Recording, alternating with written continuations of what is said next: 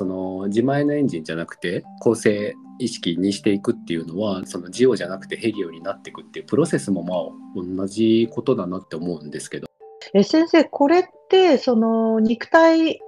ボディが肉ボディが女とか男とかっていうのは関係なく言えそうですか？あのだって女性の場合は、年を取ってくるとテストステロンとかも増えてくるわけだし、うん、で、はい、あんまり男女関係なしに今の自力エンジン使わないとかっていうふうに考えてみた方がいいと思うんですよ。へそれで構成に任せるっていうね。うんなんか聞いていてその状態っていうか自分もじゃあやってみようっていうことを想像し始めたら左半身だけがぐわっと強くなったんですよ今。だからこの反応がどういう反応なのかなって今思っていてで今話してくれたのは男性という肉体の人が言ってることなのでそれを女である肉体の私もやっていいのかっていう、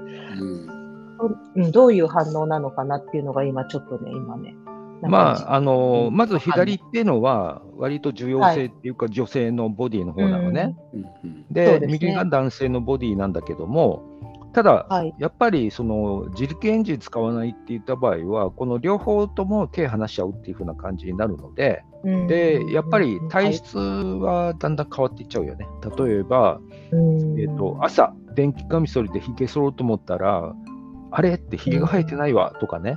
えあのあるいは髪の毛を、まあ、短期間で髪の毛洗わなきゃいけないじゃないですか、普通は。うんうん、ところが、その3週間しても髪の毛がサラサラで、なんか油がついてない、おかしいなとか、いろいろ変わってくるよ。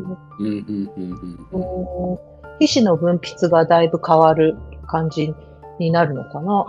まあ、でも男性ってこう女の人みたいになっていきますもんね、だんだん。ね、あの年を取るとね、普通はあの、はい、女性はテストステロンが増えて、社交的になって、お仲間と海外旅行するようになっていくけども、じいさんは部屋でテレビを見てますみたいなのが増えてくるっていうやつね。うん、なるほど。いや、だからそれはだからホルモンの仕業だったりするわけだよ、ね。まあ、それはそうですよね。ねえ。うん、まあ、だからそれを体に入れる燃料をちょっとケアすることでもうちょっと自分の任意に自分っていうかまあだからそうだよな構成のもとにやっていくんだな。でこういうその男性女性のホルモンっていうのは基本的にあの脳下垂体に関係するじゃん。でそれはまあチャクラでいうとアジナチャクラみたいなところに関係しててで男性女性に分かれる前って消化性の方じゃないですか。そういう意味で言うと、その男性、女性のホルモンを使わなくなるっていうのは、どっちかっていうと、脳下垂体からまた再び消化腺の方に、まあ、が優位になってるっていうふうな感じになるわけ。面白いね。なんか箸がいろいろ考えてるね。そうですね。そうなんですよ。なんかぐるぐる、えー、っと、いろいろこう、どう言えばいいんですかね。シミュレーションみたいなのが何個か走るんですけど、こう、ポッとこう、えー、っと、外側から何かこう、アイデアが入ってくると、これは、えっ、ー、と、ケース1、ケース2、ケース3みたいな感じで、5つぐらいの、なんかこう、えっ、ー、と、これをやるとこうなるみたいな、それがパーッとこう見えてくるっていうか、うん、そういう風になるんですけど、今それが起きていて、うん、まあで、それで再来週か次の週ぐらいに新しい瞑想法が3つぐらいできましたみたいになるわけです、まさにそう、そういうことです。そうそうなんですよ。うん。なるほどね。いやでも今の今日のお話って本当にその海洋性プロジェクトとして始まるアッパーキングダムで食べ物もあのチェックしていこうねみたいな話でもあるから、うん、とても本当に重要なトピックかなと思いますね。そう思います。ね。歯の話なんかも出てたし、ね、あそうそう歯はねすごい重要ですよあれ。そうあの腸内の環境もそうだし口の中口内環境も気をつけようで、うん、やっぱり歯はい、歯の重要性が今ちょっと話題になっておりますね。歯が悪い人ってね、結局、歯周病とかがあったりすると、心臓にかなり来るらしいよ。心臓に来るああ、そうで、糖尿病もにもなるしね。ねそうですね。ちょっとアッパーキングダムメンバー、歯の点検から始まるかもしれませんよ。そうですよ。から入るかもしれません。あとはもう絶対的なのはもう黄金メットです。メットが必要なんで。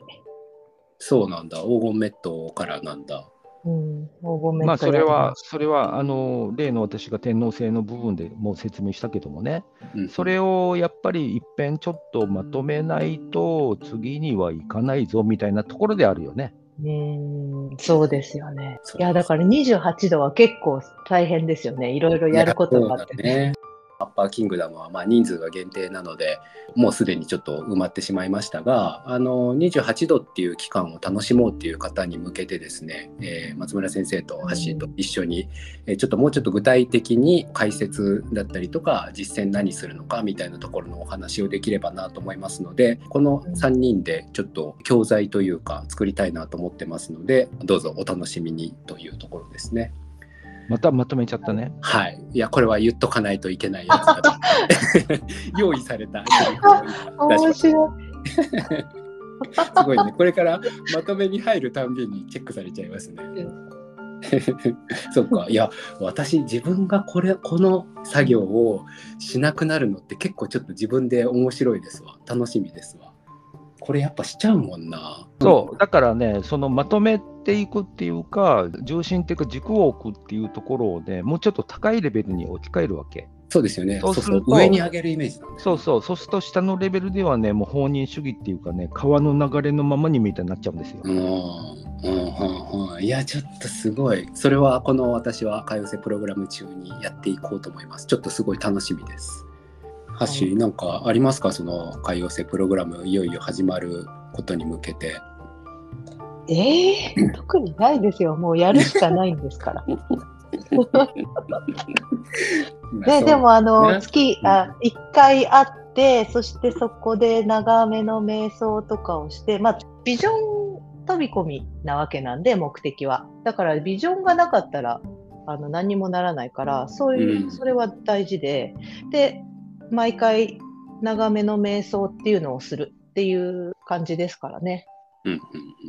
まあその辺ではね、みんなこう、ビジョン飛び込みの時に受動的にじっとしてしまう癖があるから、で、何もしませんみたいになりやすいので、えー、そういう飛び込むっていうのがね、どんなものかって分かんない人いっぱいいると思うから、だからそれを小さなサイズで実感というか、あ、こうやるんだっていうのをやっておかないと、無理なんですよ。で、その小さいサイズでやってるのがヒューマンビーイングっていうクラスなので、そこに入ってる人は、まあ、小さいサイズのそのビジョン飛び込みってこういうことかっていうのが体験はできますね。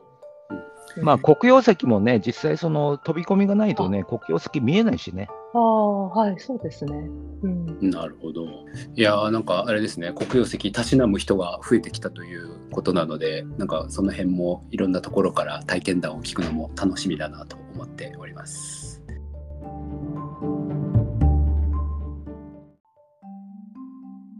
今日はここまで。7つのボディ、7つのコスモスは、アカシックレコードと瞑想の株式会社アシウスの提供でお送りしました。